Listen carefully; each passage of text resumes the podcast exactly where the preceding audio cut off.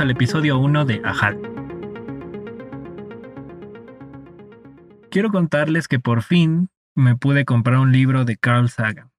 un escritor estadounidense que trabajó mucho tiempo en la NASA y que además de ser científico, también fue un prolífico escritor de ciencia ficción y de divulgación de la ciencia. Me alegra tanto por fin haber comprado el libro porque ya tenía muchos años eh, siguiéndolo em, como persona, siguiendo su trayectoria científica y académica, pero también porque su legado mm, me ha marcado en muchas maneras y una de ellas es literalmente me ha marcado en tinta. Él diseñó un código que se puso en, en la placa de cuatro sondas de la NASA, las Pioneer y las Voyager, Voyager 1 y 2. En las Voyager están en forma de un disco de oro, el cual tiene sonidos de la Tierra, eh, saludos en distintas lenguas, música de distintas culturas y también tiene imágenes de nuestro mundo.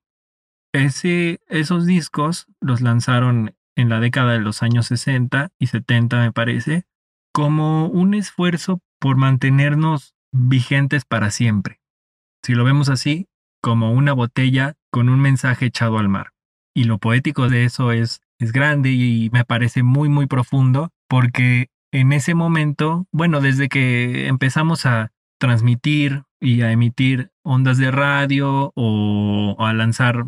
mm, sondas y cohetes, desde ese momento nos volvimos, digamos, entre comillas, inmortales. Pero aquí la cosa es que finalmente es un esfuerzo literal por querernos comunicar con quien sea, o más bien es un esfuerzo por nosotros sentirnos eternos como humanidad.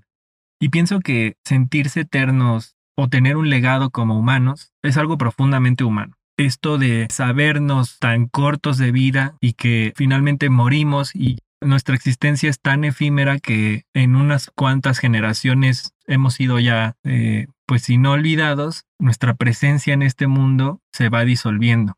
empezaba con el libro de, Carl Sagan, porque ese libro lo compré en un remate que hizo la librería de la hermana de, de una muy buena amiga, porque como ellos mismos dicen, la pandemia ya los alcanzó y entonces se han tenido que deshacer de todos sus libros porque esa librería va a cerrar. Por un lado, esa librería se encuentra en la zona con más librerías de todo el país, de todo México. El hecho de que esa librería cierre es gravísimo a nivel nacional en cuanto a estadística, porque la Ciudad de México es el lugar que más librerías concentra y el hecho de que esta librería cierre sienta un precedente para las librerías de todo el país. Hay municipios y hay, bueno, dentro de los estados de, la República hay municipios que no tienen una sola librería. Hay otros estados que solo hay una librería para 100.000 habitantes, lo cual es para el gremio editorial en general para la difusión y distribución de la cultura, de las letras o del arte es grave porque las personas no están teniendo acceso a estos contenidos, eh, ya sean literarios o, gráficos o pues en sí eh, de libros o revistas. Al mismo tiempo pienso que tal vez no hay un interés en tener una, una librería cerca porque a lo mejor nunca lo han tenido, pero eso no significa que no tenga que haber nunca una librería en, en los lugares como estos estados a los que hago referencia, finalmente es importante que, haya puntos de acceso a la cultura, al arte, porque finalmente eso, eh, personas que están muy, muy alejadas de, este tipo de puntos de acceso a la cultura tendrán una aproximación, sí a la cultura, pero tal vez a, través de la televisión a través del radio. Pero bueno, regreso a los libros. El otro día escribí que los libros me parecen artefactos multidimensionales. Multidimensionales en el sentido de, de que a pesar de que son objetos físicos, muchas veces pueden resistir al paso del tiempo, que podría entenderse como una dimensión, pero también dentro de cada libro, ahora que, que ya llevo varios años viviendo en este mundo editorial,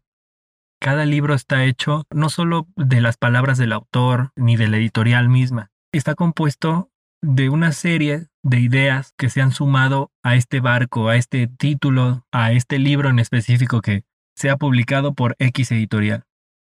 Mucha gente piensa que entre el autor y el lector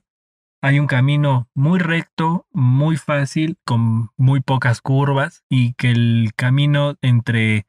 tener una idea, escribirlo y publicarlo y ser un, gran escritor es como cualquier cosa sin dificultad alguna. Pero realmente habemos muchísimas personas involucradas en el, en el proceso de darle forma, en el proceso del nacimiento de un libro, por llamarlo de alguna manera. De hecho, antes de que el escritor siquiera se ponga a escribir, él ha acumulado una serie de, experiencias, de nociones, de formas de ver el mundo y la vida que eh, en última instancia derivan en una construcción de una historia o de un ensayo o de un poema. Después, el escritor se enfrenta a una serie de retos que también tiene que sortear. Para empezar consigo mismo, escribir bien, o saber contar una historia, o tener un acercamiento a una editorial. En ese momento ya no depende tanto de él, y ahora sí comienza el, el involucramiento de miles de personas, directa o indirectamente. Imaginemos la gente que hace el papel, la gente que imprime, que uno podría decir, bueno, un impresor, ¿qué tan probable es que conozca a ese autor del que está imprimiendo la hoja número 25.000 del título número 100 que se hace esta semana. Pues no, e, es probable que no lo conozca, pero al mismo tiempo sí lo está conociendo, está, está dejando una parte de su vida en este trabajo de imprimir, está dejando su tiempo, que es, es vida, su tiempo de vida lo está invirtiendo de alguna manera en ese trabajo y ese trabajo es en este caso imprimir o encuadernar o, en, en, cuanto a diseño gráfico pues formar una página, etcétera estas personas literalmente están aportando de su vida a un contenido central que sería el texto del autor. Están enriqueciendo de alguna manera el, la idea original. Y en general, en un conjunto, digamos que la editorial está amplificando la idea, la idea central del texto mismo. Después del editorial, donde también hay correctores de estilo y, diseñadores gráficos, editores mismos, eh, vendedores, llega, como digo, a la, a la imprenta, a la encuadernación, pero ya una vez que pasó esa etapa de producción, sigue otra, que ya digamos que cada vez estamos caminando un poco más hacia el lector, pero el lector tampoco es un, un ente pasivo en esta red del libro. El lector mm, muchas veces está antes de la librería, en el caso de que la, la editorial se comunique directamente con los lectores, que no es muy frecuente en el caso de libros de interés general como una novela o unos cuentos, pero sí a lo mejor en libros de texto. En ese caso,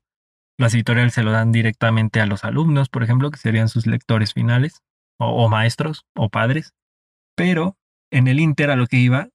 están estos libreros. Y los libreros son, y siempre, siempre lo han sido, clave para la distribución y el puente final entre las etapas de producción y materialización del, libro y el lector. Por eso mismo empezaba hablando de, esta librería que desafortunadamente está por cerrar, como muchas otras, no solo de México, es sabido también en España, pero del mundo, afectadas por la pandemia. Mm, como comentario rápido, pienso que desafortunadamente la, la literatura o la cultura no es un bien de primera necesidad, pensando en, en esta pirámide de Maslow, por ejemplo, que, bueno, más bien, para la mayoría de las personas, el consumo de literatura no es un bien de primera necesidad, toda vez que la mayoría de las personas no han cubierto las necesidades que anteceden a esta figura de pirámide, donde los peldaños inferiores son necesidades básicas, comida, vestimenta, etc. Y muchas veces la, la literatura puede estar catalogada innecesaria para la supervivencia. Y esto es cuestionable totalmente, porque pienso yo que no hay un solo ser humano que esté exento y ajeno de cualquier tipo de contacto con la cultura o con el arte, sea esta musical, visual, plástica, literaria, el que es el caso del, del que estoy hablando, pero pienso también que la literatura requiere de muchos otros conocimientos, capacidades o habilidades que no se adquieren de manera tan sencilla y que además requieren práctica y disposición, porque, por ejemplo, en, medios audiovisuales, dado que el cerebro siempre ha sido más visual y oral es para nosotros mucho más fácil consumir algo gráfico y auditivo que algo que requiere otro tipo de recursos eh, neuronales. Entonces, el acto de leer lo especifica muy bien el autor Stanislas de Jaén. Él explica cómo es que sucede la, lectura dentro de nuestro cerebro. Más o menos, porque realmente saber qué sucede dentro del cerebro humano es, complejísimo y creo que pues no estamos ni cerca de averiguarlo con precisión científica. Pero bueno, los acercamientos que se han hecho al respecto es que se han dado cuenta que cuando uno lee, escucha su propia voz dentro de su cabeza. Esto sucede porque el cerebro interpreta los fonemas, que son códigos auditivos, más bien los fonemas codifican el sonido que, se, que le hemos asignado a las letras. Entonces, nuestro cerebro está interpretando o digamos que está escuchando las palabras que leemos, pero entre escuchar esas palabras y verlas, literalmente leerlas, eh, en ese inter existe un proceso de decodificación, el cual requiere que el cerebro trabaje en ese proceso de decodificación recurriendo a otros conocimientos previos, conocimientos de lectura o de, de, identificación de figuras. Una vez que se ha decodificado el sonido, el cerebro empieza a componer las palabras y una vez que se han compuesto las palabras, se componen oraciones y las oraciones componen párrafos y todos esos párrafos en general son un cúmulo de ideas. Y aquí es donde, digamos, el cerebro necesita meter segunda velocidad, por decir algo. Y esta segunda velocidad obviamente consume también energía y recursos, lo cual es literalmente cansado para el cerebro, pero a lo que voy es que una vez que se han detectado estas ideas, el cerebro tiene que comprenderlas. Y esas son operaciones neurológicas y mentales mucho más elevadas que simplemente escuchar, entender el mensaje que normalmente, poniendo como ejemplo la televisión, la mayoría de los canales o programas que, que pasan en la tele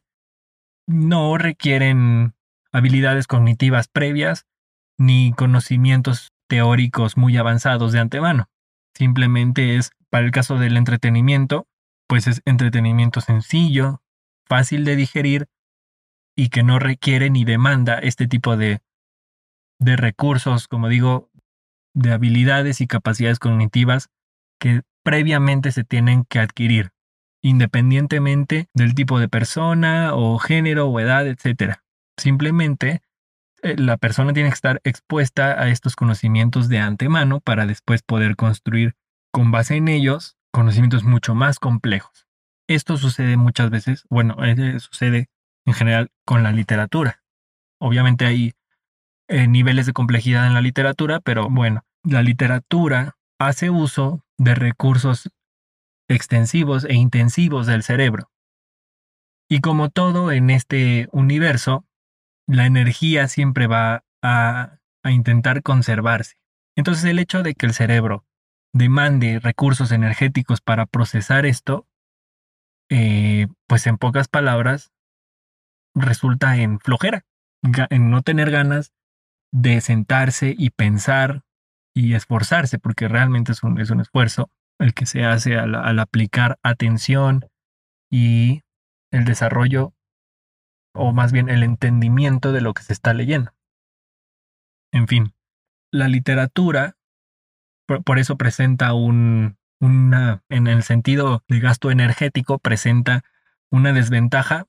frente al consumo de otro tipo de entretenimiento. Entonces ahora que expongo una de las razones, porque hay muchas razones, pero en general una de ellas por las cuales la, la literatura no es, digamos, no, no, no se consume con, con gran facilidad por el grueso del público o de la audiencia, podemos ir también entendiendo por qué no forma parte de, de las necesidades primordiales de consumo de cultura, empezando por ahí, por, esa, por ese rubro. Y luego en general el consumo de cultura, vaya, también hay que hacer ahí un paréntesis para decir, eh, que, bueno, para especificar qué tipo de cultura o a, qué tipo de cultura eh, me estoy refiriendo, porque bueno, como decía al principio, la música de cualquier tipo también es una representación de cultura y no por ser de cierto lugar o estar siendo emitida o cantada o escrita por X persona, tiene, tiene mayor o menor validez y valor cultural que, que la literatura escrita por el, el autor que sea. Simplemente son dos tipos de cultura distinta y estoy haciendo este énfasis porque nunca me ha gustado este, esta forma de imponer canónicamente, es decir, eh, de imponer lo que está bien y lo que está mal consumir, leer, ver, escuchar. Finalmente, eso no depende tanto de quién te lo diga, sí, pero no, no del todo, sino pienso, todavía estoy por descubrirlo en, en mis clases de sociología, pero ya infiero más o menos que el hecho de que te guste algo o no, pues está totalmente relacionado con tu desarrollo cultural, con cómo te has eh, involucrado en el mundo y con, con la demás gente. Cómo se te ha educado, es una manera de decirlo también, cómo te has educado tú misma o mismo y cómo te has desarrollado con las personas que te rodean. Entre otras palabras, en otras palabras más bien, es muy probable que si naciste en una familia de pintores, estés más propenso a tener cierto gusto, cierta afinidad y cierta aproximación que obviamente estaría mm, dada de antemano hacia la pintura o hacia la arquitectura o, o la abogacía etcétera. Entonces, esto de, imponer que, eh, en el caso de los libros, cuál es la literatura culta, nunca me ha gustado del todo porque realmente no a todos nos gusta exactamente lo mismo. O sea, bien pueden tener atributos y, cualidades estéticas o, o, sintácticas o literarias eh, muy buenas que se han estandarizado y todo el mundo entiende lo que eh, o le da valor a cierto tipo de cualidades eh, del texto, o en el caso de otra cosa de la música, por la habilidad, a lo mejor, por ejemplo, en el caso de la música, pues, por lo hábil que fue un músico en lograr o alcanzar una, una nota con su instrumento o con su voz, lo mismo pasa con los textos, digamos que se tiende a reconocer la habilidad de las personas para lograr un fin. Entonces, eso es lo que yo estaría de acuerdo en aplaudir o en, precisamente en reconocer. No tanto en seguir la tendencia y gusto y opinión de una persona puntual, es decir, de un crítico, porque finalmente eso es la opinión subjetiva de, de esta persona, que si bien puede estar basada, como digo, en la apreciación puntual de atributos eh, difíciles de emplear en, cualquier eh, ámbito artístico, no por eso tiene que volverse una ley de lo que forzosamente es bueno y por ende eliminar todo lo que no es esto que estamos llamando bueno. Pero bueno, ya me fui divagando un poquito. A, a, lo que voy más bien, la pandemia sí ha afectado a todos los negocios, pero en el caso de las librerías ha mermado profundamente en general la industria editorial, pero son las librerías las que de por sí ya tenían malas condiciones frente a, los lectores, porque están desprotegidas o porque hay un desinterés de, por lo menos en México, de el Estado por porque estas, estos puntos de venta proliferen. Entonces, eh, es, eh, por eso es que digo que ya se tenía o ya se tenían obstáculos y ahora las librerías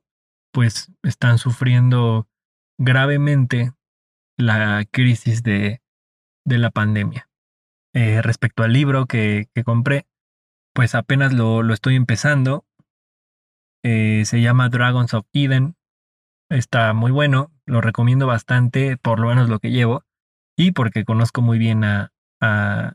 Sagan en general, lo, lo sigo mucho y pues me gustaría platicar en siguientes episodios del podcast qué es lo que me tatué, que diseñó Carl Sagan, eh, eh, también acompañado de su esposa y de un equipo de, de científicos y divulgadores científicos también de la NASA.